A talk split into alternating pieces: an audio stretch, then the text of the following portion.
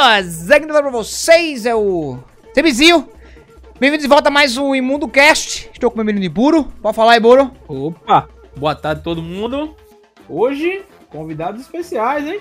É, caralho, um dos pioneiros da internet, um dos pioneiros do mundo do YouTube, um dos caras que todos falaram mal, inclusive eu, quando era mais novo. Como é que um cara joga videogame e não xinga? E por aí vai, né? Pô, pois é. Ô, Edu, como é que um cara joga videogame e não ofende, velho? Sei lá, cara. É, tô, tô acostumado a não falar palavrão que, tipo, não falo. Rapaz, eu tô tentando, tá difícil, velho. Eu tô Hoje em dia, ainda que eu sou pai, tá tipo, eu, eu, sou cuidadoso, tá ligado? Eu não quero falar besteira na frente da minha filha, que eu sei que ela vai replicar também, né? Eu tô ligado. Eu tô ligado. Sim. Então estamos com o BRKS Edu. Se apresente. É, muita gente lhe conhece, né? Então, mas fica à vontade para se apresentar. Quem conhece BRKS Edu aqui? Porra, é, né, hoje em dia todo mundo conhece, mas se apresenta, pô. Tem que todo mundo se apresenta aqui nessa porra. Por que ele não pode se apresentar? Bom, vamos lá. Eu me chamo Eduardo.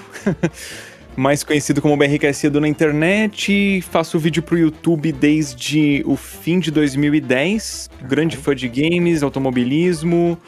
Eu moro no Canadá faz 10 anos e acho que é isso. Caralho, velho. Você basicamente Caramba, é um dos pioneiros, né, velho, da internet em si, assim, do YouTube, do, do público de, de jogo, né? Cara, sim, diria que sim. Tem alguns que, que vieram antes de mim aí, o, o Léo do CJBR Eu tá lembro do Léo. há mais tempo, o canal do Zangado acho que tem um ano mais ou menos a mais que o meu, o Leon um pouquinho antes. Você mas eu vim ali leva, da... não foi? Com, com o, No caso, eu lembro do, do quando veio ele, o Léo, quando veio o Venom. O Leon então, no caso. Né? A, a minha leva, que foi a primeira que, que cresceu, e eu diria que, tipo, o Léo do CJBR, o Zangado, eles estavam nisso porque aquele primeiro grupo ele demorou pra, uhum. Pra surgir, né? Mas eu diria que tava a gente, o Leon, o Monark, fazia Minecraft na época, tinha o MX Digan. Um, aí um pouco depois veio o Venom, o Funk. Então a gente foi assim, vanguarda lá atrás, né? Tô o a... David Jones veio também nessa? Como é que é? O David Jones veio nessa também ou ele veio depois? Cara, o Dave tem canal há muito tempo, ele tinha o um estúdio pirata que ele ensinava design, mas ele, ele teve também um canal de esportes, mas ele foi crescer al, alguns anos depois. Ele demorou mais para começar a ter notoriedade. Que inclusive acho que quando eu pirateei o Sony Vegas foi por causa do vídeo dele, que ele mostrou como é que fazia. Seu nome. se, se eu não me engano. se eu não me engano. Se eu não me engano. Mas, vai, o, o, o Edu, é, ele, ele é um dos caras que, que assim, como eu comecei no, no. eu já, quando eu comecei, ele já, já tava lá há muito tempo. Eu comecei em 2012. Não foi 2012, foi 2013. Eu nem lembro, foi alguma coisa assim. Foi faz tempo pra caralho. E aí a gente já sabia, como todos os podcasts que os caras perguntam como é que eu comecei, a gente sabia que, que o bicho já ganhava a vida com essa porra, tá ligado? Fala, caralho, velho. Os caras vivem disso aí. Então ele é. Ele. Você lembra do Charles Bronson também, ou Edu?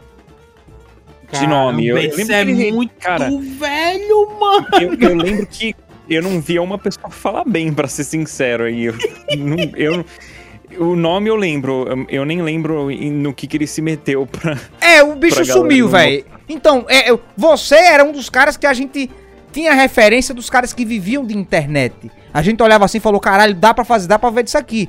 A gente entrou na Machinima, que foi um, um puta erro. Tipo, a, a, o sonho de entrar na Machinima era, pô, tava lá zangado, os caras tava lá, to, tava todo mundo lá naquela merda, né? E aí era, e é tipo, a gente vai ter contato com esses caras. Que massa, que doideira. E, e, porra, era muita doideira. E a gente, inclusive, quando, como eu comecei no Dark Souls, o Dark Souls era um jogo difícil, todo mundo xingava. A gente falava muito mal é, é, de você, porque você era um cara muito nice guy. Tipo, você não era um cara, você é um cara nice guy. Você é um cara que de fato lida, é, sempre lidou com o YouTube como empresa. Então sempre teve tato e zelo pelo que tá fazendo evitar falar palavrão, que foi até uma das paradas que você falou que, pô, sua filha pode replicar isso aí. Tipo, um cara que você consegue assistir em qualquer lugar e não tem problema. E a gente falava, não, como assim? O cara que joga videogame não fala palavrão, que não xinga, porra, não sei o quê. Era uma viagem da porra. Não sei se você sabe como é que é a galera do Dark Souls, né? A galera é meio. Tem que ser hardcore. Zulito. Tem que ser hardcore pra então, caralho. Mas aí é um ponto que, cara, eu acho que eu tô já muito. Não só tô morando fora há muito tempo, mas eu acho que eu eu tô tão afastado desse lance de, tipo, comunidade específica de um jogo uhum. só, que eu acabo ficando um pouco por fora das, das coisas, sabe? Cada hora eu tô jogando um jogo diferente, eu sempre fui assim. Tipo, eu amo jogar, mas eu não fico num único jogo. Isso é do caralho. Então, eu acabo não tendo essa convivência da comunidade específica de cada jogo, sabe? Uhum. Então você tá me falando isso agora, eu não sabia, por exemplo. Isso é do caralho, tá porra. Na, na Nice Guylândia, pô. Nice Guylândia, cara, e, e, tipo... Pois é, pô, como é que tu vai falar palavrão no Canadá, pô? Pelo amor de Deus. É. Ô, filha da puta, me dá aquela sacola ali. A única pichação que eu vi do Canadá foi Have a Nice Day. É isso. É eu não ligo muito, tipo, eu tô jogando um jogo que tem palavrão, tô conversando com alguém que fala palavrão, tipo, eu não ligo. Eu não falo porque eu não, não é faço de questão índole, de né? falar. Né? É de sua índole, isso aí é, cara, não muda não. É, e assim, sendo pai hoje em dia, mais um motivo para não falar. Uhum. O canal, eu acho que assim, é, eu não falar permite que as pessoas se deem mais liberdade de assistir o meu conteúdo e algo que eu não. Não é que eu, tipo, não tô falando palavrão forçando para não falar. É, é, natural de eu não falar mesmo, sabe? Uhum. Mas, como eu falei, se eu estiver jogando um jogo pesado, eu não vou falar palavrão, mas se tiver um texto, eu vou ler o texto e vou falar. E se rolar no jogo, eu não vou censurar também, sabe? Eu entendo. Então aí vai do bom senso, que a maioria do meu público já é, tipo, mais velha, assim, é pelo menos adolescente tem criança que me assiste, mas são poucas, assim, a minoria, em termos percentuais. Só que eu não me responsabilizo se eu estiver jogando um Outlast da vida e um pai deixar, porque eu não vou falar palavrão, mas no jogo vai estar tá lotado, sabe? E, inclusive pessoas sem roupa, né? Os cabas lá nu, correndo, virado na porra. Aí tem que censurar pro YouTube, é um saco. Cara, eu nunca censurei essas porra, tá não. Sempre deixei, velho. né, mano? Até lata de, de, de, bebida ah, alcoólica o cara tem que censurar agora, né? Eu nunca tive essa bronca, não. Tipo, eu não Nossa, censuro. Eu... Tipo, eu censuro bebida alcoólica porque eu, tipo, eu não tô sendo pago pelo bagulho, né? Por exemplo, ah, quando tô tomando uma cervejinha. Ah, peraí. O quê? É, Vitor, pô. Vitor. E Bura, a gente vive num mundo capitalista, Bura. Eu sei que sim, mas aí é outra parada. O, o, seu, eu não ligo o de... é o judaísmo mesmo. O dele é outro pô. Ah. Não, eu não ligo de mostrar marca. O, a parte da censura, por mim, eu colocava o vídeo sem censura. Só que assim, lá atrás eu já tomei um strike porque eu usei uma cena do The Witcher 2 que tinha nudez tomei um strike, tá ligado? Eu já tive vídeo que tinha censura e ainda assim tomou restrição de idade. É, esse é um ponto que eu critico muito o YouTube, que é tipo, dois pesos, duas medidas, tá ligado? Você uhum. vai ver a mesma cena que me causou o strike, ou a mesma cena que me causou uma diretriz, tipo, uma uma censura ali de mais de 18 que eu censurei e ainda assim eu tomei restrição de idade, tá disponível no YouTube, sem restrição nenhuma, sem censura, tá ligado? É... Sabe, sabe qual é a parada muito doida? É que hum. Hoje eu, eu já tive muito, muita limitação de anúncio dentro dos meus vídeos. É, por conta de, de linguajar e tal. É, e de um tempo pra cá, eu não tô tendo mais restrição de anúncio. É muito raro. O YouTube tá liberando mais. É porque assim, esse problema todo de monetização foi culpa das empresas que anunciam no YouTube, né? Que é irônico. Elas viam problema do anúncio dela estar tá num, num, canal mais extremista, vamos dizer assim, mas na TV não tinha problema de veicular propaganda em conteúdo ainda pior, né? Então é bem irônica a situação. Mas o YouTube ele conseguiu controlar de um, de um jeito que agora ele libera mais coisa. Antes ele estava restringindo total palavrão, hoje em dia ele não faz isso. Antes ele estava restringindo muito violência, hoje em dia, dependendo do contexto, tipo gameplay ou ensino, tudo bem. Saquei. Opinião sincera, de... Edu, posso ah, pedir ah, aqui? Cara, pra você, seja em regras atuais ou antigamente, enfim, sua vida lá no YouTube praticamente é um carrasco ou é ok o YouTube? Na o sua YouTube, concepção. Pra mim é uma plat... é neutro. O YouTube ele vira herói quando você tá bem e vira vilão quando você tá mal, né? Mas o, o YouTube, cara, no, no geral, é, é, uma inteligência artificial. O algoritmo, que são vários, tá lá aprendendo o que, que faz o site rodar melhor. O que, que é o site rodar melhor? Fazer a gente passar mais tempo dentro da plataforma e gerar mais renda pro YouTube. Cara, ou você faz o motorzinho girar, ou ele não vai te enfiar lá e fazer você você rodar do jeito que ele quer, né? Você tem que entender isso, tipo, e no fim das contas, a, as pessoas que consomem conteúdo no YouTube são pessoas, elas não são robôs. Sim. Você não pode fazer conteúdo para um robô. Você tem que fazer um conteúdo para pessoas e o YouTube vai compreender como que as pessoas se comportam e aí vai, vai fazer a, as engrenagens girarem, né? Tipo, eu eu sou muito neutro, cara. Eu olho assim, putz, meu conteúdo não tá indo bem, a culpa é minha. Meu conteúdo tá indo bem, é mérito meu. E, e acabou. E tem sorte aí no meio? Tem, porque daqui a pouco você fala de um assunto que vira tendência e o negócio explode. Tem azar no meio? Tem. Às vezes você faz um conteúdo maravilhoso e naquele dia tem um bug na plataforma. Ou no mesmo dia rola uma notícia bombástica que tira a atenção do teu assunto e, paciência, tá ligado? Mas uhum. eu acho que ficar assim, olhando o YouTube como herói ou vilão não, não faz muito sentido para mim. É, eu, eu, eu, eu, penso assim, tipo. Eu, eu ficava muito. Eu era muito vidrado com esse bagulho de, de, de número com o YouTube. Quando eu comecei a tratar ele no famoso foda-se, eu comecei a ter um, um, amor maior por ele. Porque, tipo, eu, não, eu boto o vídeo e esqueço o que é que tá acontecendo. Depois eu vou ver. E puta porra, massa, os caras Hoje em dia isso faz mais sentido ainda, porque hoje em dia a impressão que eu tenho é que os, os vídeos eles demoram mais para acumular view e eles têm a vida longa maior, sabe? Vida uhum. útil mais longa. Então, é, é a melhor atitude. Às vezes tem vídeo meu que eu posto e no primeiro dia vai mal, eu falo, putz, que pena. Aí eu vou ver um mês depois, o negócio foi super bem, tá ligado? Rapaz, eu, eu te, tenho um, um, vídeo desse assim que foi quando eu, eu até lembro, lembro qual era, que era um vídeo que eu tava jogando Batman. Foi, acho que foi a primeira série que eu fiz. Que eu já fui o. o, o já, eu já fiz vídeo do início, né? Eu fazia no começo do, do, de tudo, eu fazia só Dark Souls, Dark Souls, Dark Souls, Dark Souls, e era só aquilo. Aí eu falei, não, vou dar uma mudada, vou jogar outra parada. Quero jogar Batman. O, era o Origins. E aí a gente tava, pro, tava procurando, se eu não me engano, era um máscara. É, era algum máscara negra, não lembro agora direito qual foi, mas eu sei qual é a, eu sei até qual é a thumb do vídeo.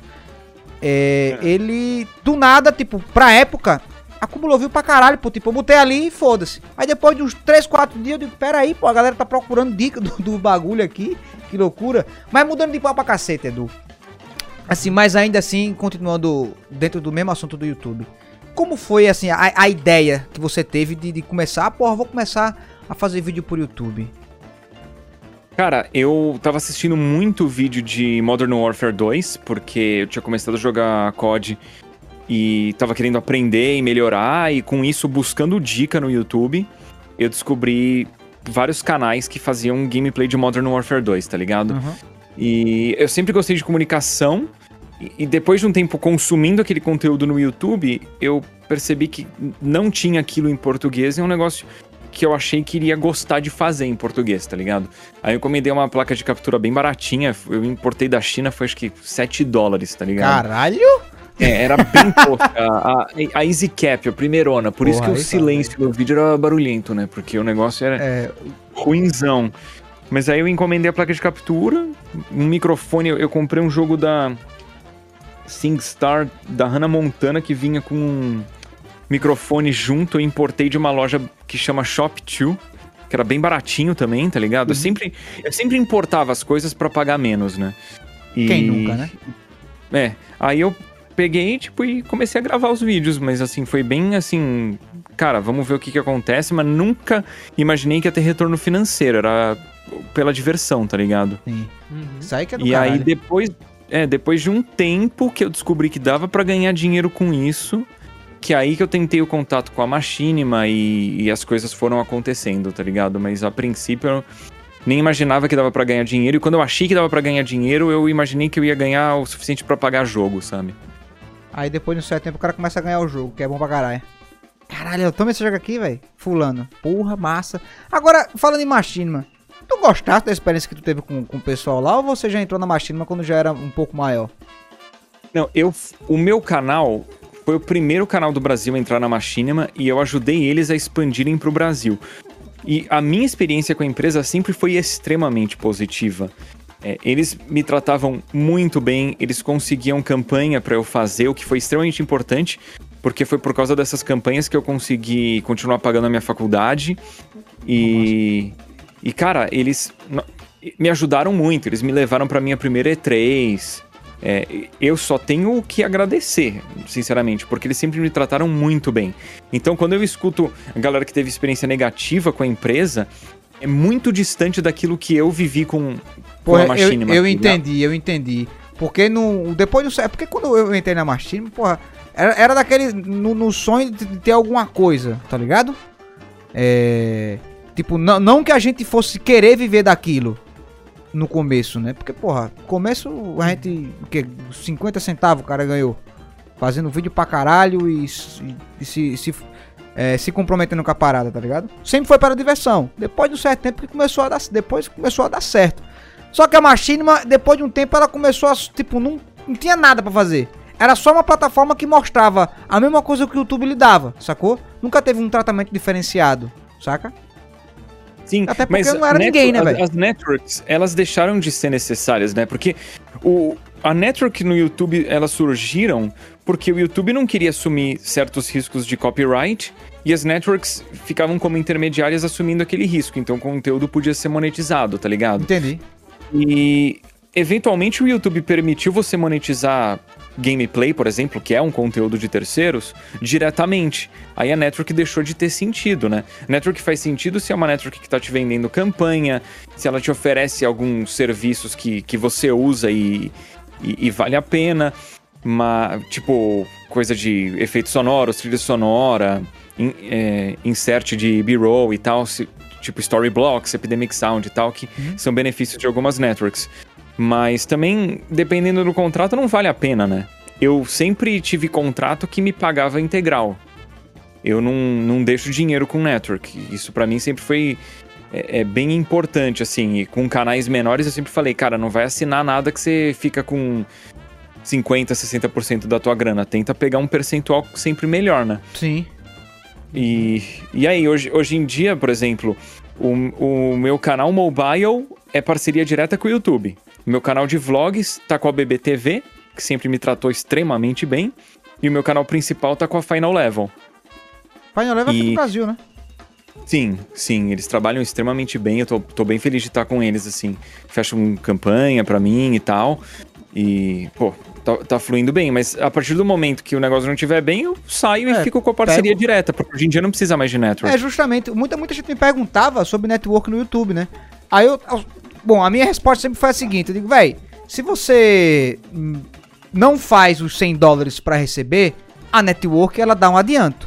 Porque ela vai intermediar o pagamento, então você pega logo.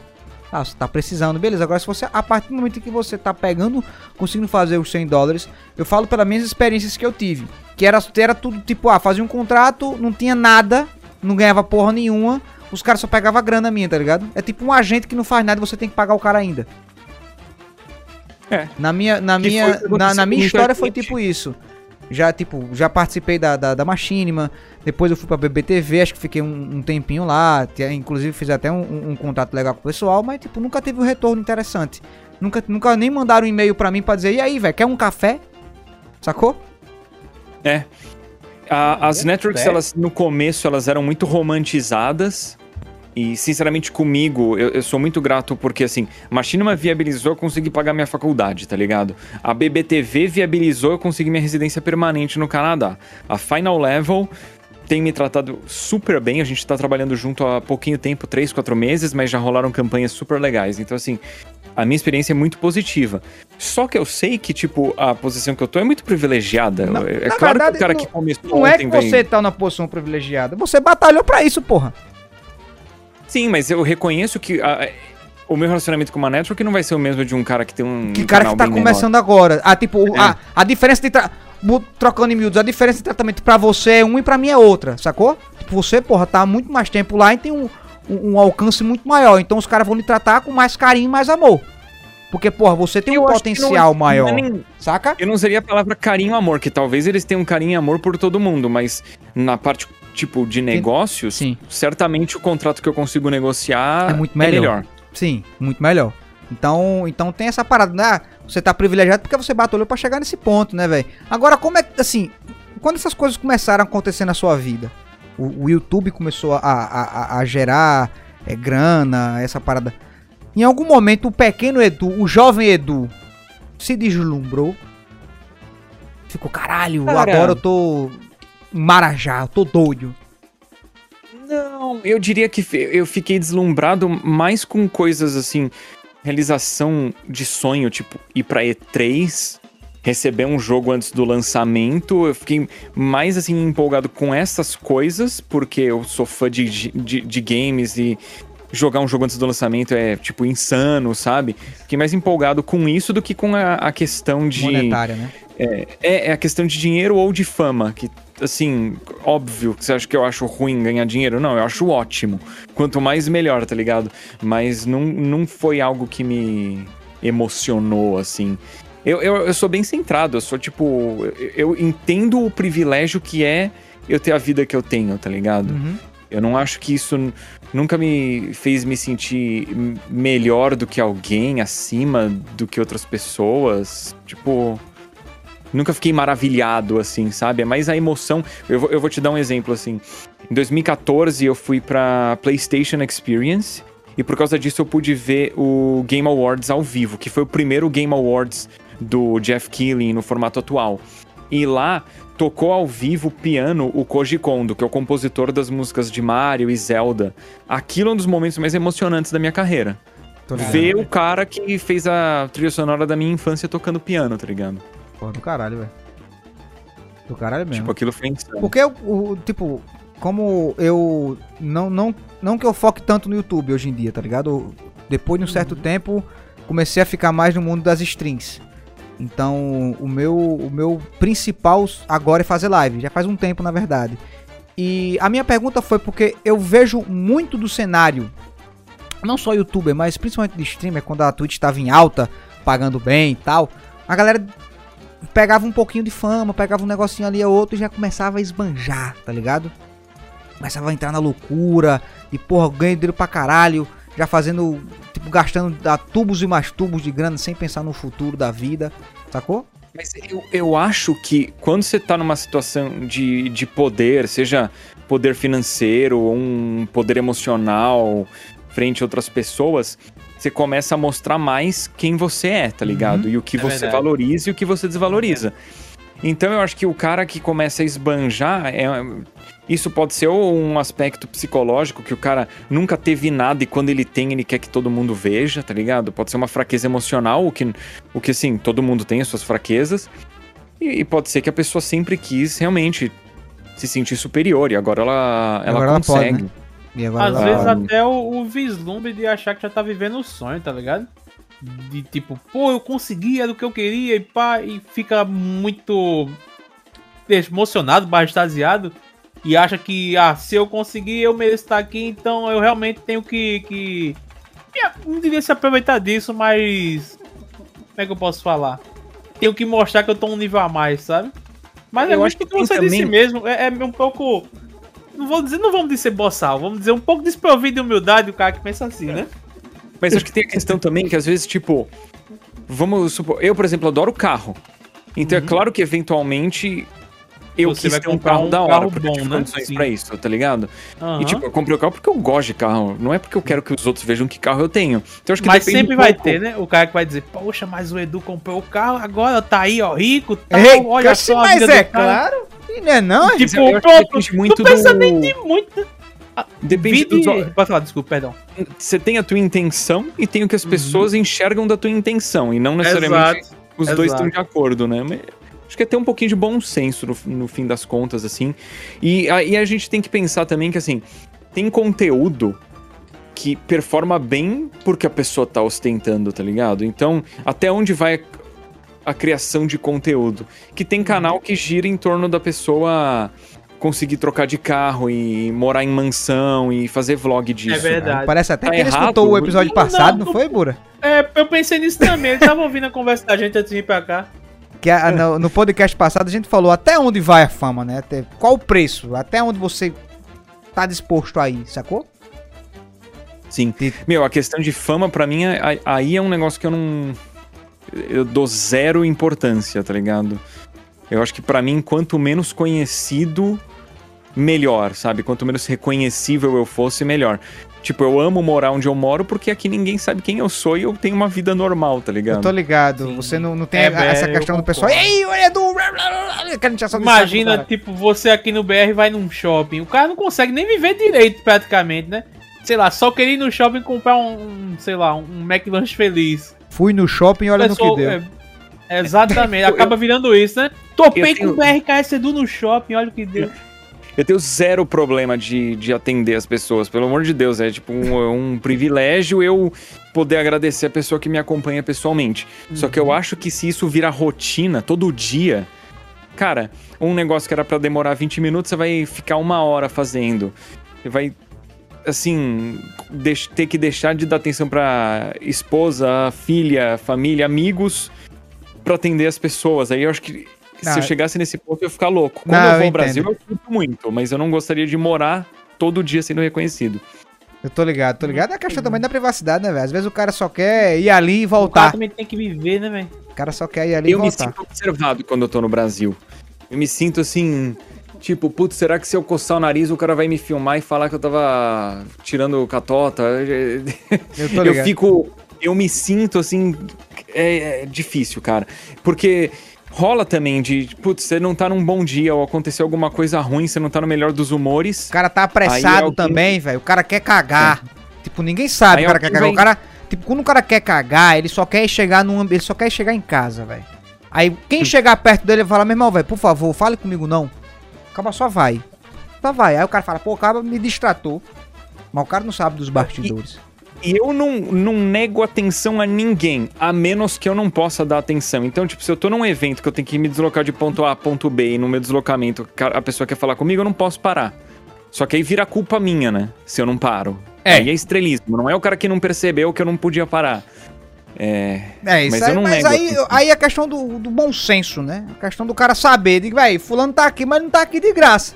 Acaba tá trabalhando, pô. Tipo, é diferente, hum. tipo, quando, quando eu ia na BGS, eu ia pro povão. Imagina se eu for na BGS não, não der alguma, alguma parada, for contratado pra fazer alguma coisa. Eu não vou poder parar, tirar foto, bagunçar, tirar com os caras, mandar vídeo pra um pra outro, tá ligado? É, quando eu ia, quando eu, eu ia pro povão até um. Aquela caso, nem lembro que ano que foi, que eu fui convidado a me retirar do evento porque eu tava causando Caralho. Muita muvuca. PRKS Edu, anarquista.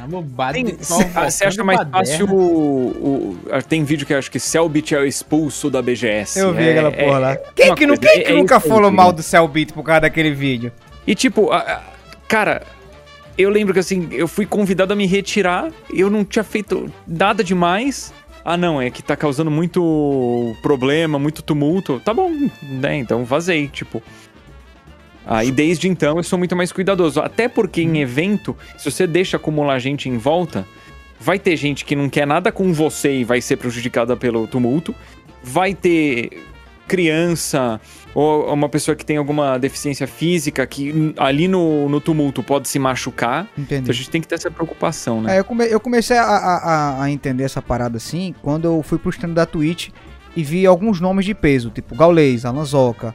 Tipo, a galera era muita gente se reunindo para tirar foto. E até o Gaules, uma vez quando ele saiu, eles, os caras tiveram que colocar meio que um, um, um casaco na cabeça para ninguém reconhecer. Porque, tipo, porra, o Gaules é um cara dentro do, do âmbito da internet, pra galera que acompanha stream. Uhum. Pô, o Gaules é um cara gigantesco, pô. Imagina alguém ficar ali é o Gaules, aí, tipo, a chuva da, da loucura, tá ligado? Porra, é muito. É, é, é, é viagem, velho.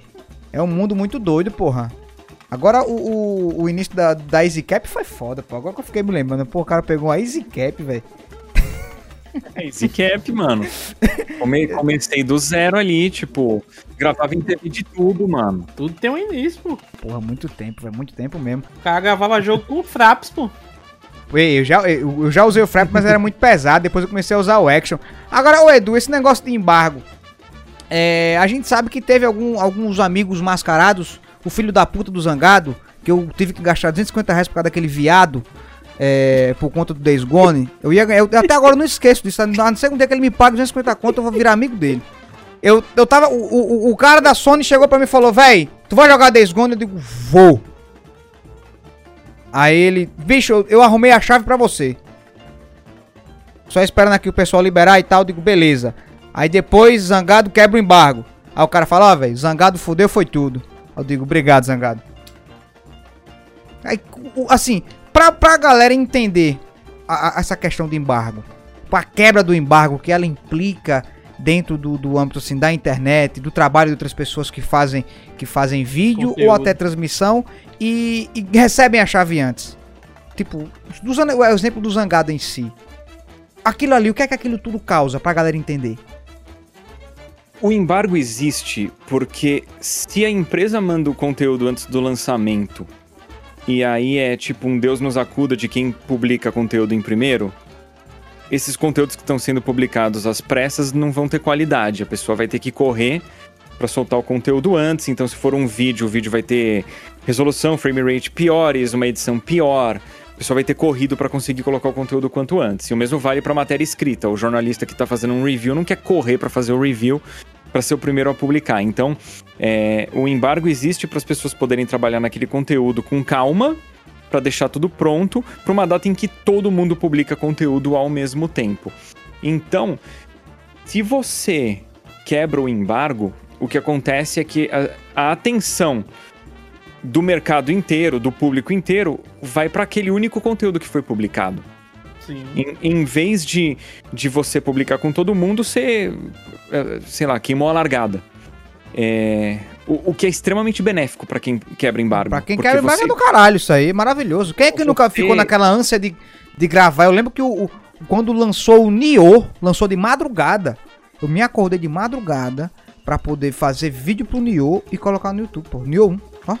Caralho, de madrugada, é, tipo, assim que o jogo lançou, de... tá gravando de gravar de madrugada para poder colocar o conteúdo quanto antes. Isso. Então, assim, a quebra do embargo, ela te beneficia muito em detrimento de todos os outros criadores.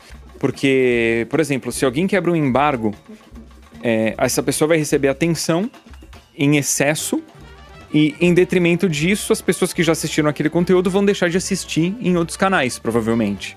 Né? E como aquele conteúdo que, que é fruto de uma quebra de embargo recebeu atenção, ele vai ter muito mais visualização no YouTube, muito mais watch time, então aquele conteúdo vai ser o conteúdo ranqueando em número um do assunto.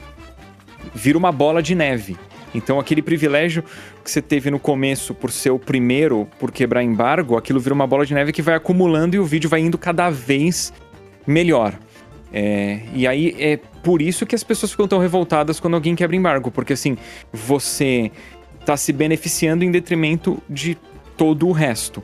Uh, e aí, quando a gente tem casos de que você vê que a pessoa quebrou o embargo uma vez, aí ela quebrou de novo, aí ela quebrou de novo, aquilo vai, vai gerando uma grande frustração. No histórico do cara, né, velho? Tanto que, assim, é, as pessoas que quebram em, embargo, quebravam, hoje em dia elas são muito manchadas na comunidade e, e o pessoal foi acumulando raiva ou acumulando frustração, porque uma vez a pessoa errar, acontece. Todo mundo erra. Todo mundo erra. Eu já publiquei vídeo antes da hora sem querer. Fui e privei o vídeo. Já aconteceu de me passarem um embargo com o fuso horário errado. Ei. Eu tive que privar meu vídeo. Caralho. Né? E, cara, todo mundo erra, mas eu acho que a questão, no fim das contas, é você enxergar a intenção do erro, se foi feito de má fé ou não, se foi feito para benefício próprio ou não. É, e a reincidência, eu né? Sei, eu sei que eu sei de uma coisa, embargo é chato pra caralho, velho. É chato, velho. Cara, e, e, por exemplo, consequência da gente ter tido problema de quebra de embargo com, com a Sony, é, na minha visão, o motivo para no Brasil nenhum criador de conteúdo ter recebido o PlayStation 5 em antecipado foi questão de quebra de embargo com jogos da Sony. Porque no mundo inteiro o criador de conteúdo recebeu. No Brasil, não. Especificamente no Brasil. Mas esses casos, eles me fizeram enxergar, número um, como o meu público é fiel e como o meu canal tem força para conseguir enfrentar esses, esses problemas. É, que, por exemplo, no caso do Play 5, o meu unboxing foi um dos últimos a sair. E ainda assim, ele foi extremamente bem muito melhor que unboxing de mídia brasileira que publicou 10 dias antes do que eu, sabe? Não tô ligado. E, e aquilo me deu um ânimo grande. E me fez enxergar também que eu tenho que criar um conteúdo que não depende de embargo. Criar um conteúdo que a pessoa quer assistir porque o vídeo é meu e que aquele Sim, vídeo é especial, não é porque é o primeiro. A ideia justamente é essa. Eu, eu não penso essa, essa eu parei de pensar nessa parada de, de fazer vídeo o mais cedo possível, que não sei o que, não sei o que lá. Eu percebi isso no Sekiro. Que foi, acho que foi o primeiro jogo que eu recebi que teve embargo. Que, véi, foi uma agonia. Uma agonia. Não, só pode jogar duas horas a partir de, começando, começando tal dia. Aí só pode jogar duas horas ou chegar até lugar. E não pode passar disso. E se for colocar vídeo, tem que ser, tem que fazer isso, aquilo, outro, não pode abrir não sei o que. Eu digo, caralho! Eu digo, pronto. Nem pra tirar a virgindade de alguém é uma agonia dessa. Aí ficou naquela. Eu fiquei com aquela agonia. Eu digo, meu irmão, velho. Que loucura. Eu comecei a pegar raiva de embargo. Então eu só jogo as. Tipo, vira e mexe eu recebo alguns jogos ante eh, antecipados. Quando o cara fala embarga isso aqui, eu pergunto quando é que lança o jogo. Lança dia tal, e quando lançar o jogo. Pressa da porra. Se o cara quiser me assistir, ele vai me assistir, pô. Querendo ou não, se tiver 10 mil pessoas colocando o, o conteúdo e eu for o último a colocar, alguém vai me assistir. Independente de qualquer coisa. Mesma coisa você. O cara que lhe acompanha, o cara quer ver você mediante aquele assunto, pô. Independentemente se ele já viu com outras pessoas, sacou? É por isso que canais de react dão certo.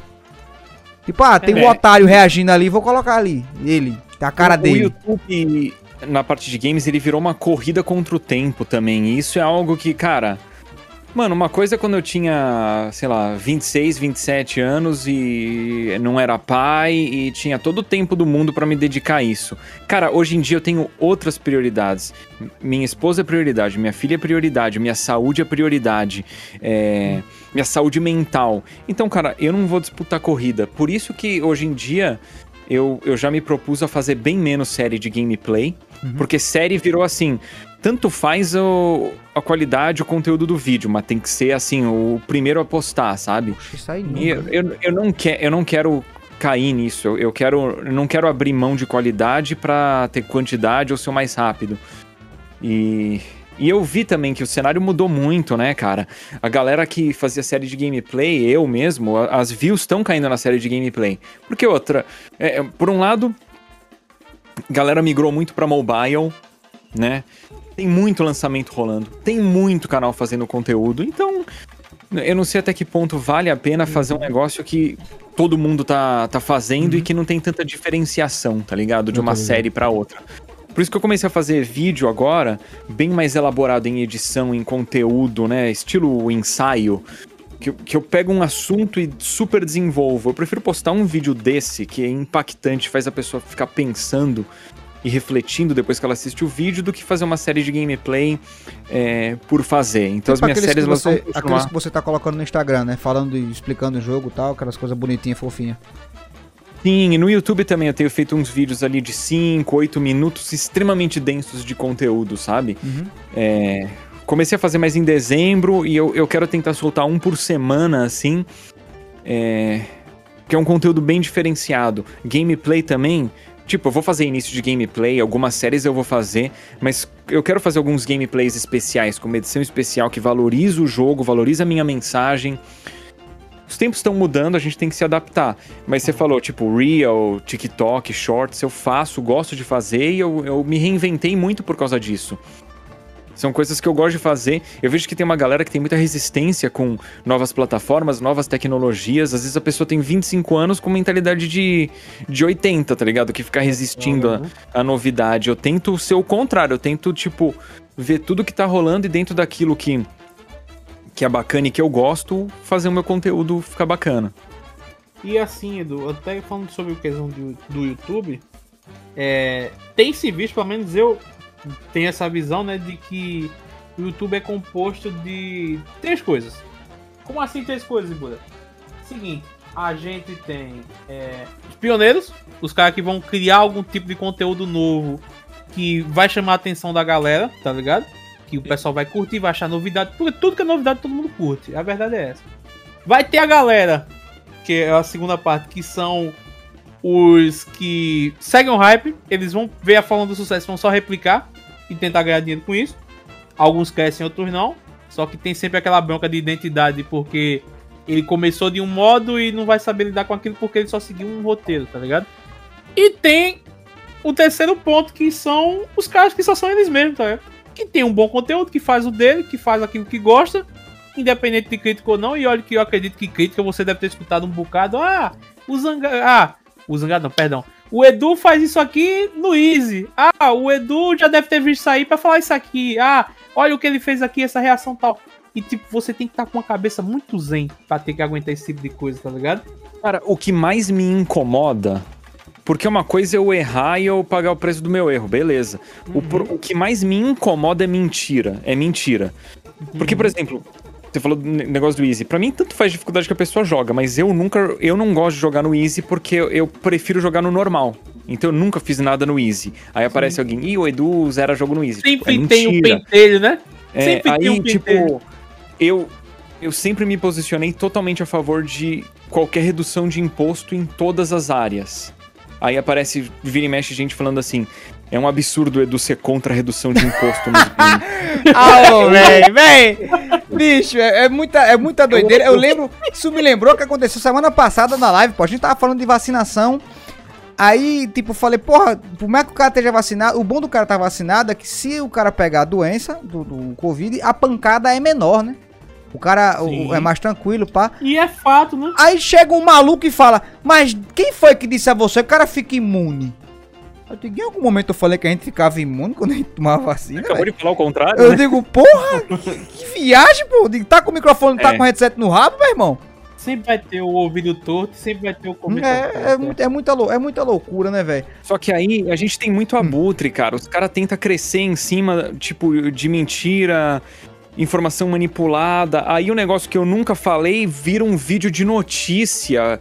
Porque, é. assim, a galera gosta de reclamar de jornalista, e de fato tem jornalista que é um desserviço à, à profissão, mas Cara, um, um, jornalista bom, ele corre atrás de informação, de fato, ele tenta ouvir todas as partes envolvidas. Com o YouTube, que a gente não tem muita barreira de entrada, isso acabou, tá ligado? Então o cara quer falar um vídeo que é mentira, ele vai falar, e vai ter uma anta que vai acreditar e vai espalhar o negócio como se fosse verdade, né? Isso, isso. É difícil. Imagino, pô. E olha que, assim, tal qual você disse, você tem suas prioridades, você tem o seu conteúdo e ainda tem que, de algum modo, desviar de rage de gente desinformada, né, velho? O que é uma e, grande porcaria. Porque eu, você, assim, tá, você tá fazendo o que gosta pra gente que quer ver, tá ligado? É. Eu sempre. Sempre me incomodou a pessoa, tipo, não ela não gostar do meu conteúdo, mas ela acreditar numa coisa que não é verdade sobre uhum. mim. Isso me incomoda qualquer pessoa. Porra tipo, pra caralho. Você é mentira e a pessoa acha que é verdade, tá ligado? E, e, eu já percebi que com essas pessoas não dá, não dá para conversar. Que se você explicar, a pessoa continua achando que você tá errado, que você tá mentindo e que ela tá certa. Então eu tive que abrir mão de, de algo que eu tenho em mim que eu gosto muito de ensino e comunidade me dar bem com as pessoas, eu tive que abrir mão disso. Porque o, o cara que tá ali no mundinho dele, em que o que ele acha que, que é verdade é a verdade absoluta e ponto final, você não vai mudar a cabeça desse cara. Por mais que, tipo, você tenha provas de que aquilo é mentira, o cara não vai aceitar. Eu tô ligado, é. mas, mas geralmente o, muita gente. gerar clique. É, muita gente ganha engajamento, porra, em relação a isso, velho. Um, um, grande exemplo disso foi aquela o post que você tinha feito no Twitter sobre o negócio da Nintendo. Eu vi, eu entendi o que você queria dizer. Porque a gente sabe que a, a Nintendo sempre tem parceira com a Nintendo, não, né? Posso, posso, posso ofender ela? Fala o que você quiser. Beleza, tipo, perfeito. Eu, a, eu a Nintendo é filha da puta pra caralho. É filha da puta pra caralho. Ou seja, mas cedo. E foi até uma parada que eu falei com o Ibura no PV. Uhum. Eu falei, eu falei, vai, imagina o, o a, a, Nintendo dá um estralo para ela que ela, ela sempre fudeu muita gente. Teve, inclusive teve criadores de conteúdo que tinha nomes de personagens do Nintendo que teve que mudar porque a Nintendo entrou com, com ação judicial. Vídeo de Nintendo Sim. você colocar, você leva flag. Ela criou uma network para você poder fazer vídeo dela para ela pegar uma parte do seu conteúdo porque você estava usando o conteúdo dela. Então, tipo, a Nintendo ela já tem um histórico de ser pau no cu pra caralho. Aí eu, eu vi o seu post, os caras brigando, caralho, Edu explanando, pau no cu pra caralho dos caras. Eu entendi onde você quis chegar. Eu digo, velho, eu nunca vi o Edu. É, inclusive até falei em live, digo, cara, eu nunca vi o Edu ser filha da puta com ninguém. Nunca vi o cara prejudicar ninguém. Eu digo, mas vai chegar no ponto que a Nintendo vai ver o projeto do cara e vai mandar, vai mandar cortar. Diga, essa porra aí não é sua, é minha. Tome no cu. Perdeu seu trabalho e tempo à toa. Aí eu até falei, quando eu falei pro Buri, eu falei, e Buri, imagina, se a Nintendo dá um estalo e fala, velho, eu vou abraçar a sua causa. Será que os caras vão agradecer o Edu? Porque a Nintendo viu o, post do cara. E se a Nintendo Sim, chegar depois de, muito, depois de muitos anos, o cara, o conteúdo concluído, o conteúdo feito, digo, a gente fez de fã pra fã, a Nintendo fala, isso aí, de fã pra fã é um caralho. Eu não quero essa porra, não. Aí os caras falam, porra, bem que o Edu tinha razão. Tipo, querendo ou não, tudo que acontecer em relação a isso aí, você ainda tá certo, porra. Tipo, não é que você tá, não, é que você tá errado, não é que você é filha da puta. como eu entendi a mensagem que você quis passar, só que a galera já tá com aquela parada de maldade e a maneira que você se posicionou ali fudeu a mentalidade, a mentalidade dos caras, pô. Ué, tipo, Cara, ah, que ele pô, falou dos abutres, pô. Os caras estão só esperando alguma oportunidade pra já falar mal de uma coisa que ele já tem como ruim, tá ligado? É, digo, véio, eu nunca vi o bicho. Eu nunca, se fosse um Xbox mil grau fazendo isso, beleza, a gente entender a, a, a ideia dos caras. Porque a gente sabe que, tipo, não é que os caras sejam filha da puta, mas os caras se envolveram no mesmo de coisa, tá ligado? Porque eu não uhum. conheço a galera de lá e tal, mas vai que, tipo, vira e mexe os caras estavam em treta. Vira e mexe não sempre, né? Tipo, é diferente do Edu, nunca vi o Edu envolvido em confusão. Sacou? Não, o que, o que rolou lá, tipo, esse negócio da Nintendo, é. Certamente eu me comuniquei extremamente mal para tanta gente entender errado, tá ligado? E, e o que eu fiz também, que foi burrice minha, foi superestimar o quanto que as pessoas entendem da indústria, porque eu não posso ter expectativa de que as pessoas vão entender da indústria tanto quanto eu que tô nisso há mais de 10 anos, tá ligado? Uhum. Porque assim, eu sei que a Nintendo não fica olhando o mention de Twitter. Eu sei porque eu já falei um monte de coisa com eles e eles ignoram 100% do que eu digo. Eu sei que a pessoa que cuida do social media da Nintendo não provavelmente não tá nem no mesmo país que a equipe jurídica e que a equipe que é, faz monitoramento de propriedade intelectual, tá ligado? Eu sei que a Nintendo tem é, algoritmo para ficar detectando o que estão fazendo com o nome dela. Então, o, o meu tweet não ia fazer a Nintendo ver o projeto do fã, porque a Nintendo já ia ver antes do meu tweet, independentemente do, do meu tweet existir. O meu tweet para chegar em alguém da Nintendo ia ser assim: o social media ia reportar pro chefe dele, o chefe dele mandar pro departamento correto, o departamento conseguir filtrar aquilo. Tipo, o meu tweet iria ficar no vazio aquilo lá. No limbo do limbo. É... Né? Eu acho que o seu, Mas, assim, o seu erro foi se importar demais também, né? Mas imagina, se a minha intenção fosse dedurar o cara, que jamais que, que que foi a intenção, e eu sei que eu não né? que ninguém viu aqui. Um... Era mais fácil ligar pra Nintendo, cara. Eu tenho literalmente o número do departamento jurídico da Nintendo aqui em casa. Eu tenho o contato da Nintendo Canadá, Nintendo Portugal, Nintendo Brasil. Pra que que eu ia fazer isso por Twitter, sabe? Então, assim, eu acho que faltou um pouco de bom senso, mas com certeza a minha comunicação foi errada. E com certeza eu fui. É, eu dei passos que eu não deveria ter dado, mas assim, quando você vê uma comunidade inteira te atacando, falando mentira, é claro que você fica numa posição defensiva e é claro que você é, fica num, num, estado mental é, instável, errado, tá ligado? Então não, não tô ju tentando justificar o meu erro, não, não é isso, eu, eu errei, ponto. Acabou. Mas assim, eu, eu acho que o meu erro é além da minha comunicação não ter sido clara. É, é foi assim. É, eu, eu eu achar que as pessoas teriam a, a bagagem para entender um negócio que elas não tinham, não tinham a obrigação de saber. E aí entra um monte de abutre tentando é, se aproveitar da situação. Ganhar um, view, ganhar like, ganhar uns seguidores. E também é notícia! É. Mas assim, eu vi muita gente que, que é relevante para mim me defendendo e falando, cara, não faz nem sentido vocês acharem que o Edu queria de fato dedurar o cara. É, porra. E aí as pessoas não entendem o óbvio também. Porque assim, o desenvolvedor do jogo ele podia simplesmente ter pedido para eu remover o conteúdo. Ele me bloqueou. Aí as pessoas ficam bravas que eu bloqueio também. Mano, é, tipo, o problema é eu bloquear alguém, não é a pessoa me xingar de tudo que é nome e falar mentira de mim. Ei, isso, e eu, fico, eu fiquei muito triste. Eu, eu entendo, eu entendo tudo que você quer dizer, Edu. Eu vou, eu vou até explanar uma parada aqui. Eu não vou dizer o nome do perfil da pessoa, não. Mas a pessoa é um otaku. O cara chegou, mandou mensagem para mim no Twitter e falou: vai tomar no cu e me bloqueou. E eu não consigo responder a pessoa, nem dar um boa tarde porque eu fui bloqueado. Isso me deixa. Eu deixei a mensagem dela salva pra todo dia eu olhar e ficar triste. Porque eu fui bloqueado por um otaku, velho. E eu, eu entendo como é que tá a sua, a sua posição. Tipo, o cara lhe bloqueou, pô. Tipo, você não consegue nem trocar ideia com o cara, explicar a situação para o dono do projeto. É. Não, e uma coisa assim, eu pô, sou muito amigo do Coelho que foi em quem eu dei o coach RT, né? Eu, eu converso com ele toda semana, ele é bem amigo meu. E aí eu sei que ele tem contato com o desenvolvedor e eu sei que o desenvolvedor sabe que o tweet do coelho tinha o vídeo do cara embedado. Então era só ele deletar o vídeo original, o desenvolvedor deletar o vídeo original, que os tweets desapareceriam, tá ligado? Uhum. É, ia ficar o meu coach RT num nada. Mas assim, ele optou por não fazer isso. É, pelo menos até onde eu vi. Uh, e eu acho que também as pessoas elas procuram alguém para culpar. Lógico, claro. A, culpa, a, a, a, a culpa é minha, bota é o que quiser, pô, tá ligado? É. A internet é isso. Porque, Como assim, eu tinha comentado aqui antes, a internet é o pior dos agiotas. Vai cobrar é. até pelo que você não fez. Se dependesse de mim, a política da Nintendo com as propriedades intelectuais dela seria totalmente diferente. Eu acho um absurdo ela ser tão abusiva. E se dependesse de mim, as leis de copyright seriam diferentes o desenvolvedor também optou por publicar o, o, o, conteúdo dele, o tweet lá, coisa que ele não devia ter feito se ele quisesse realmente publicar o jogo. O que ele deveria ter feito, que os outros desenvolvedores de, de remakes, né, fan-made fazem, é tipo, não avisa nada, o cara desenvolve o negócio inteiro. Quando tá pronto, ele solta um trailer, o link para download e acabou. Porque daí, tipo, não tem o que acontecer mais, o negócio tá publicado, tá ligado? E, e uma coisa também, eu sei que a Nintendo não sai processando essa galera. O que a Nintendo faz com remake, não é nem jogo de fã. Jogo de fã fica no ar, mas remake ela tira do ar porque ela não quer perder venda do original, né?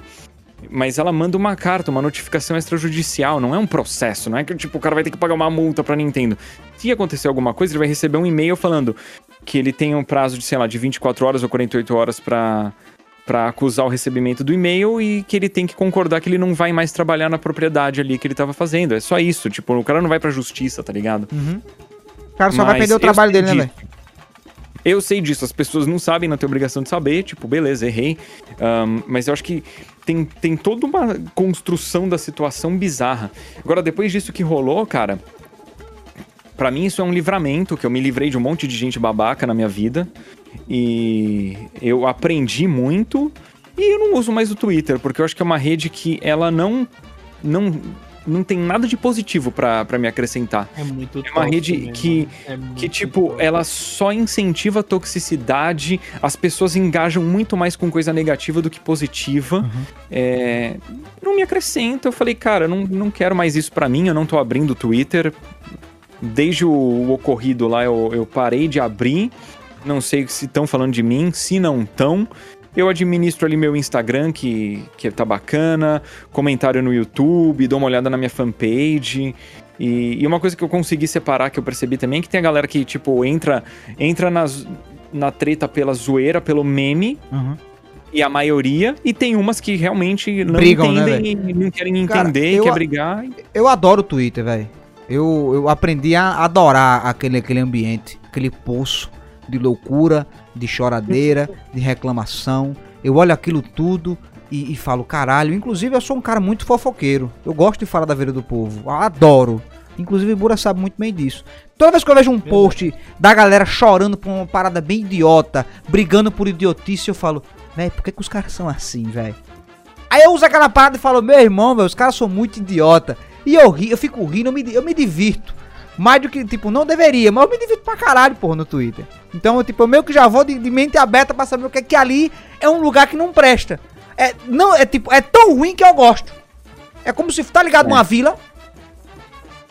Tipo, a vila, todo mundo sabe da vida dos outros. Alguém que tá sempre falando mal de alguém, alguém tá reclamando. Aquilo ali pra mim é do caralho. Eu olho aquilo e digo, porra, que massa. Não vou ser assim. Aí é um só. negócio que eu achei bizarro. Cara, no dia que deu essa treta toda da Nintendo, no mesmo dia, no Twitter tava. Tava rolando ali um caso de assédio sexual. E as pessoas deram muito mais atenção pro negócio da Nintendo do que, do que pro negócio do assédio sexual, tá ligado? Tipo, da comunidade de, da Twitch no Brasil, assim. Então, assim, aquilo me mostra bem onde estão as prioridades da, das pessoas. Aquilo eu achei bem, bem impressionante. Agora, nesse caso todo, o que eu acho mais absurdo e que, que mais me, me deixa assim impressionado é galera da indústria que teve, tanto gente da mídia quanto criador de conteúdo, achando que aquele meu tweet ali era de fato uma denúncia. Porque ali, ou você, ou o cara tá assumindo a má fé dele, ou a própria incompetência de, de achar que aquilo era uma denúncia. Véi, Porque é... se o cara é da indústria, ele tinha que entender, tá ligado? Véi, eu, assim que eu vi aquilo ali, eu, eu já me liguei qual era. Era uma ironia. Pra caralho. Pra caralho. Tipo, porra, o cara se esforçou e a Nintendo vai foder o trabalho do cara. Tipo, era um aviso que você tá dando pro cara. Aí eu digo, velho, eu nunca vi. Que nem eu vou repetir, velho. Nunca vi esse bicho fudendo a vida de ninguém, pô. Ele nunca foi pau no cu com ninguém, nunca foi filha da puta com ninguém. Os caras tão tirando o cara pra Cristo aí, velho. Que viagem do caralho. Aquilo que eu falei de bagagem toda, de saber que, tipo, o social media não é um departamento jurídico ou de copyright, que tá provavelmente num país diferente, são departamentos totalmente à parte. Se eu quisesse fazer uma denúncia, eu tinha ligado direto na Nintendo em vez de me expor que nem um imbecil. Então, é, tipo, o cara que é da indústria, ele tem que ter essa bagagem. Então, se o cara veio falar que eu tava fazendo aquilo para gerar repercussão ou que eu de fato queria fazer a denúncia, se, se a pessoa é da indústria, a, a, é atestado de incompetência ou mau caráter. Eu lembro, eu lembro do, do Ramone, um amigo meu que a gente começou junto, que ele, ele gosta muito da Nintendo. Ele se filiou à, a network da Nintendo para não receber flag nos vídeos dele antigamente, é, logo no começo. Aí vira e mexe a Nintendo, a Nintendo mandou um comprovante de pagamento aí, ó seu é. resultado. Um nesse centavo. aspecto, acho que, é, acho que é justo a gente mencionar que a Nintendo melhorou nesse sentido. Ela não, não dá mais flag, não dá mais é, hoje claim. Em dia, hoje em dia tá é, mais Isso tranquilo, não existe, né? você pode monetizar conteúdo dela. É, hoje em dia tá mais tranquilo. E, e na questão de, de jogo de fã também, eu acho que só é importante falar que assim, ela, ela derruba remake. Então, tem remake que era tipo uma homenagem ao aniversário, acho que de 30 anos do primeiro Zelda derrubaram. Tem um remake de Metroid 2, né? Que a Nintendo também correu atrás pra, pra derrubar. Mas no geral, se é um jogo de fã, tipo, ela não derruba. Se é, se é algo mais original usando elementos dela, ela não derruba. Eu gosto do Abobos Big Adventure, que pega o vilão do Double Dragon e coloca em várias fases malucas e tem referência de Nintendo, por exemplo. Bom, né? Tá aí há uns 10 anos. O Mario, que em vez de O, Zero, Mario, é tipo um Mario com portal. É o primeiro Mario, só que ele tem a arma do portal. Então ele consegue abrir portais, é bem legal. Entendi. Tá no ar há uns 10 anos. É. Saquei. Assim, só para exemplificar, pra galera também não achar que, tipo, putz, não é que a Nintendo parou no tempo, mas ela tem muito que melhorar. Não, porra, pra e caralho, também, tá? Primeiramente, com a... Primeiramente com a porra no... dos jogos, né, velho? Que já não, não, não, basta todo dia Mario. Ó, o Mario, Donkey Kong, Mario do. Porra, vai tomar no cu, pô vivendo na mesma coisa. Cheguei a pensar que eu elas gosto. davam muito destaque por causa disso, que tipo, velho, vamos ser sinceros. Jogo que vende da Nintendo, principalmente se ela tiver, sei lá, ruim das pernas de dinheiro, é, ah, tamo ruim. Solta o Mario legal aí, solta o Mario diferente. Ah, tamo ruim! Ah, mas vai sair outro Zelda aí, fica tranquilo, vai, vai a vida. Tá ligado? Tanto Cara, que outros títulos que... não tem a tal, a tal importância como, por exemplo, sei lá. Tu não viu o Metroid, como é o nome desse último Metroid que saiu? Perdão, não lembro agora. Dread. Isso, Metroid Dread, você não viu ele repercutindo tanto assim como qualquer outro título de lá que é da casa, tá ligado? Cara, eu acho que é, tipo, eu acho que o nível de qualidade dos jogos da Nintendo aí, tipo Mario, Zelda, Punch Out, Star Fox, tem exceções de, de uns que não foram bons, mas assim, eles são muito bons. Os jogos da Nintendo. Eu viveria tranquilo de jogar no Switch só Mario e Zelda. Mario Kart, mas, é, pô, vai ter um Kirby esse ano que parece que vai estar tá legal. Mas assim, a Nintendo, ela, é, ela trabalha muito diferente de Xbox, PlayStation e as, e as desenvolvedoras, né? Tipo, uma Ubi, Capcom da vida.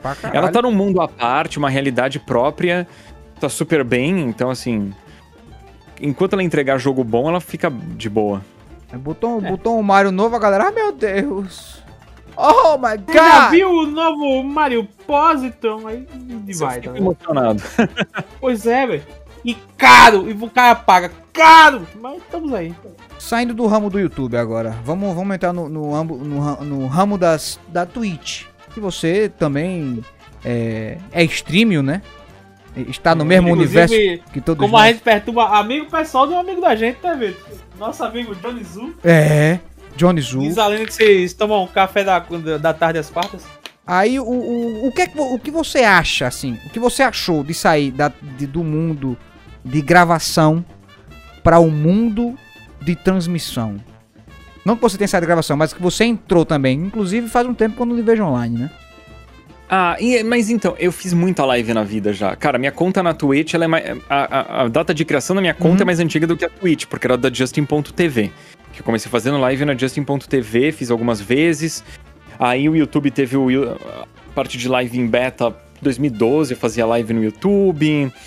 Aí eu fiz 2012, 2013, 2014 live de vez em quando no YouTube. 2015, 2016 eu fiz live, eu tinha contrato com a Azubo. Porra, Azubo. Depois eu voltei a fazer live no YouTube, Azubo. aí eu fiz live na, é, na Mixer.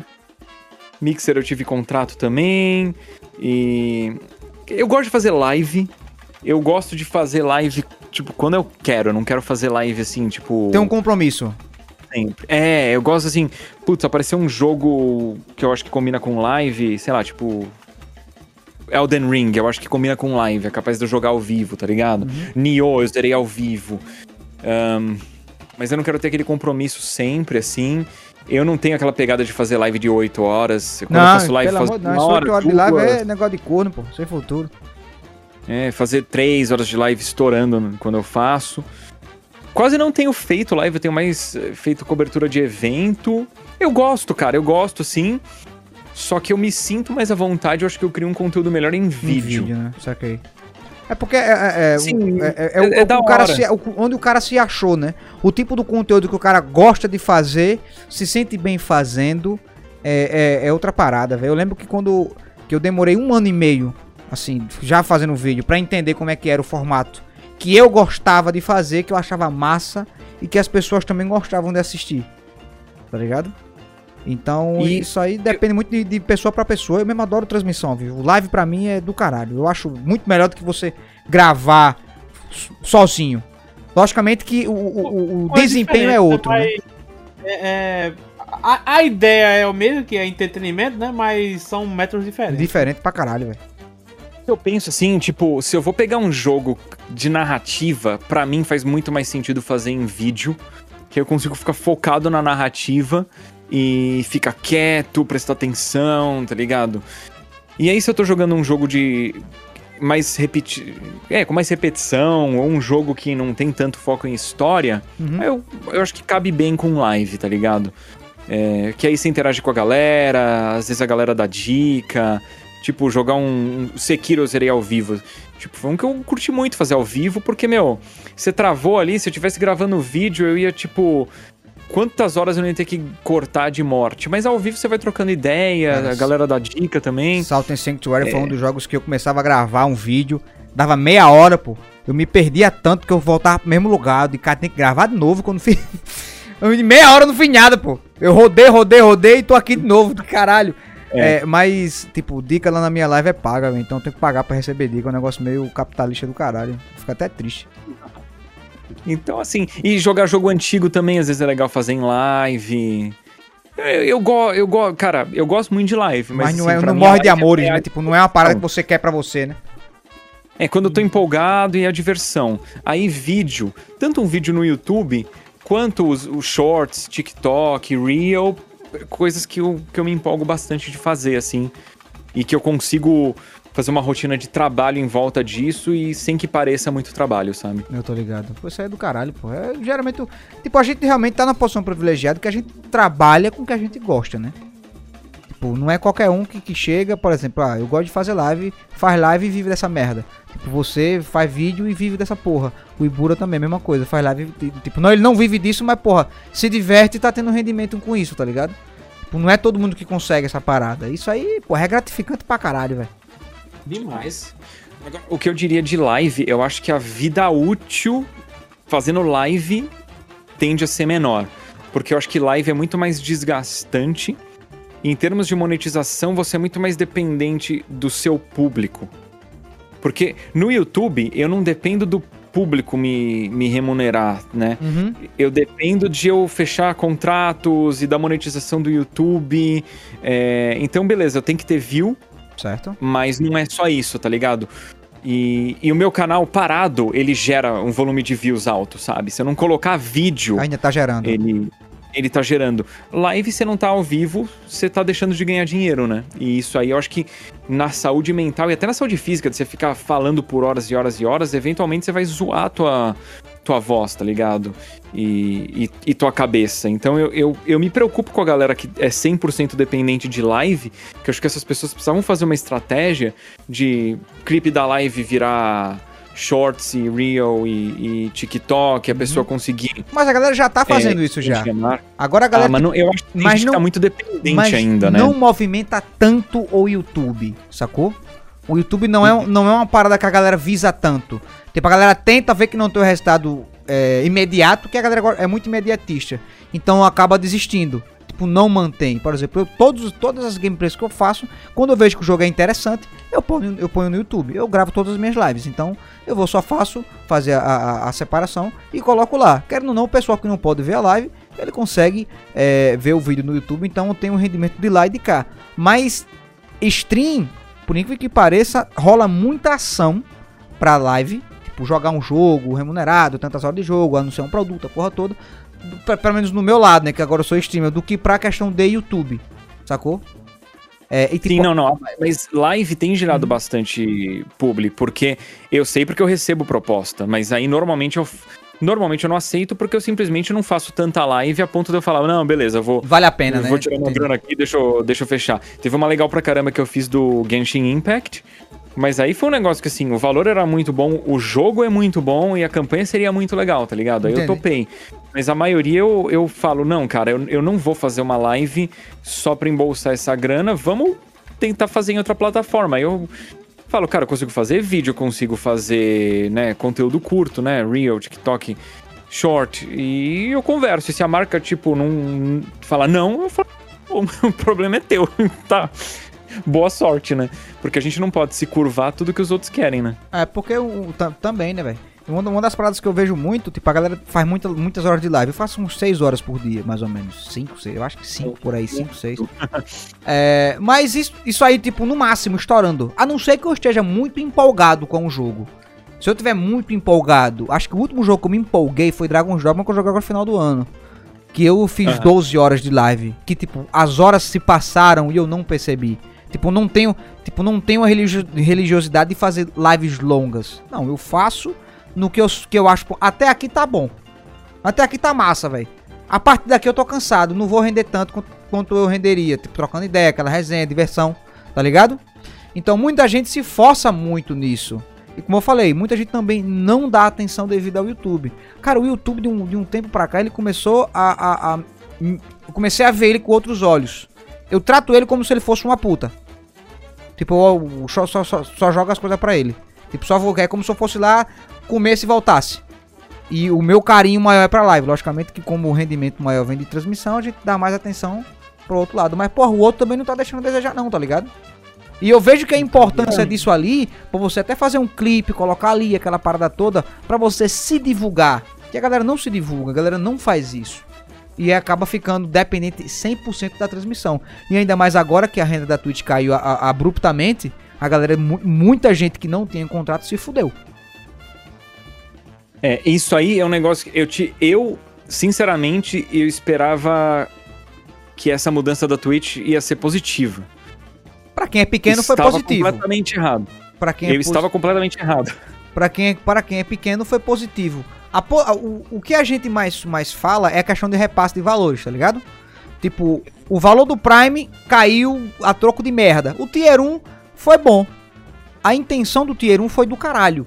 Tanto é que se você parar para analisar, a quantidade de pessoas que tinha Tier 1 aumentaram e o seu valor também não aumentou tanto. Mas você tem muitas pessoas que podem lhe apoiar, pessoas que queriam e não tinham condições. Agora o que fudeu foi o valor do Prime.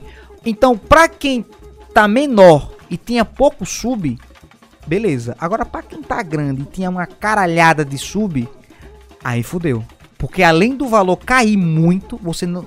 Chega num ponto que você não tem como triplicar o que você já tem, sacou? É pesado, é um negócio muito doido. Aí, tipo, as contas batem é. pra quem é, mais, quem é menorzinho. Agora, pra quem já tá média estrada pra cima, já fudeu tudo, né?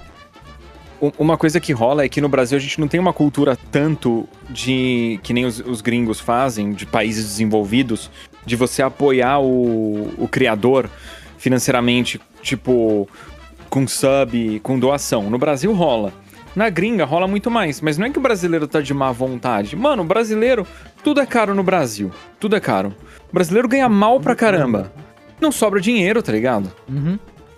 Na gringa, a galera apoia muito mais. Não é porque o, brasileiro é egoísta, o gringo é altruísta. É porque o, na gringa, a economia faz as pessoas terem condições de. de ele tá pagando a moeda dele, né? Já começa daí, né? Pra é. ele é troco de banana. É, e eu nem digo pra mim, porque a minha live eu, eu, falo pra galera, mano, não precisa dar sub. Não, eu falo, não dá sub, usa o sub em outro canal, porque eu quase não. Pra começar, eu quase não faço live. Pra que, que vai desperdiçar sub comigo, né? E no YouTube mesmo, eu, eu tirei o Super Chat ah. Super Sticker. O membro eu deixo no preço mais baixo que a plataforma permite, que eu gosto muito dos emotes. Só que eu já aviso os membros, mano, vocês não vão ter nada além desses emotes do ícone. Eu não vou fazer nada para vocês. Tipo. Não tem nada demais, né, velho? Não tem nada, é pelo emote. Quer, quer entrar lá, acho que é R$1,99. Tipo. É o mais barato que o YouTube deixa e pronto. E não é nem pela grana, é pelo, pelo aspecto dos emotes que eu gosto. Entendi. Agora, se a pessoa forma o, o modelo de negócio dela, o ganha-pão dela com base das pessoas mandarem grana para ela, não tem nada de errado com isso. Eu acho que. Não é, não, mas é muito é, é mentalmente caralho, é, é, difícil. Não, a, a, vida de Steam basicamente é isso, né? Porque para você ter uma renda de AD, que é o que a gente tem com o YouTube, com, com tipo. Sem fazer campanha, só, só os anúncios da tela, você tem que ter muita gente lá assistindo, tá ligado? Tem. Tem mês que, porra, tem, o AD é mara maravilhoso. Eu lembro do Battle Breaker. Você lembra, Ibura? Uhum. Que puta que pariu, encheção de saco do caralho. Também tinha aquela do. Do cara do Pablo Vittar, velho. Que era ele cantando. Eu não lembro a música qual era agora. Era o. Sou.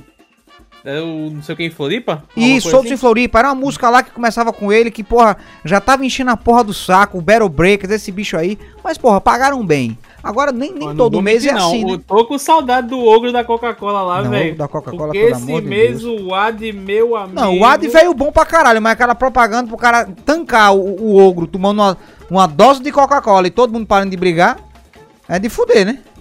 Eu tô com saudade dele. a, a renda desse mês com o Ad veio muito baixa.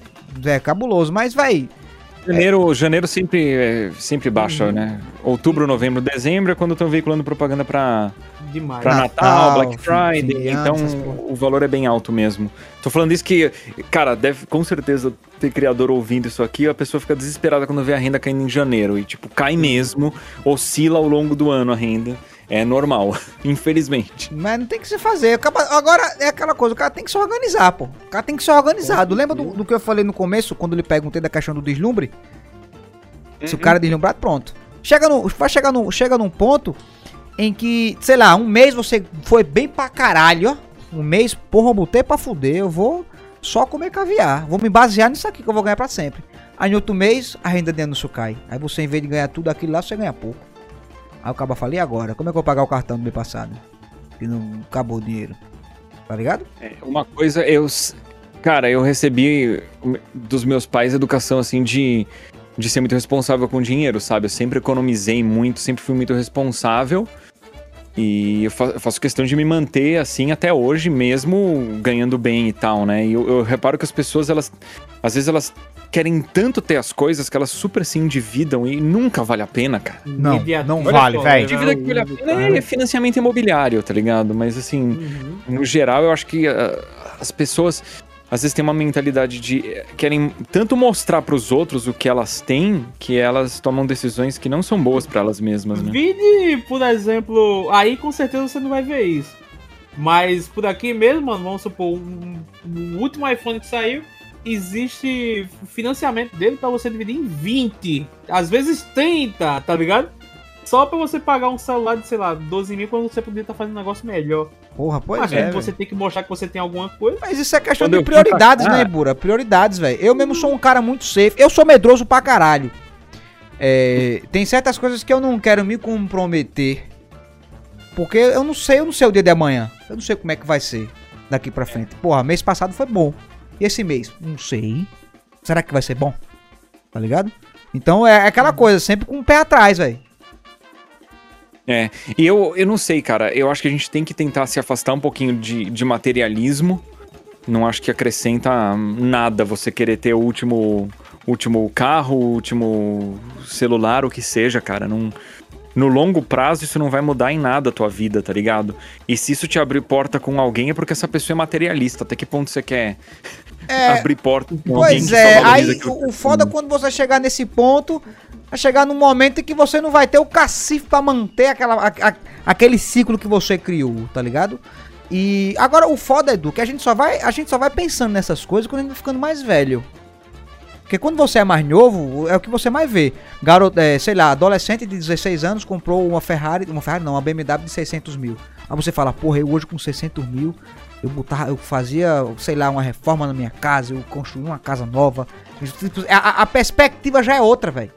Tá ligado? Então, os, cara, os caras que começam a ganhar grana muito cedo, eles se perdem, porra.